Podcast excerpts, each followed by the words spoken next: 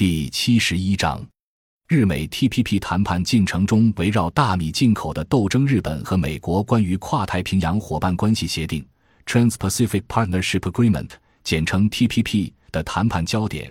在于美国要求日本在现有已经进口国外大米十万吨的基础上再增加十七点五万吨，而日本的主张是增加的进口额度只能限制在五万吨。在美国的强烈要求下，最终日本同意对十万吨的进口额度进行商讨。日本政府与乌拉圭回合谈判之后的一九九五年开始，根据关贸总协定的要求，开始进口国内大米消费量百分之四的最小进入配额。进口大米被称为 Minimum Access Rice，简称 MA 大米。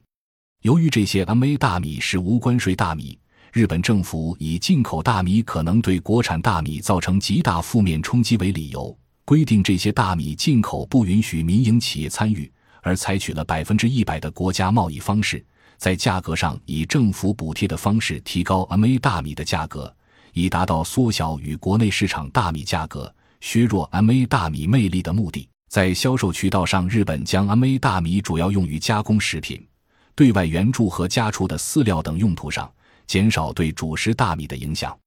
并且日本通过加强卫生检疫的方式打击向日本出口大米积极性高的国家。但由于对大米销售差价进行长期补贴以及大米的长期储备产生的财政负担，日本从1995年至2013年19年间已经累计损失2723亿日元的财政支出。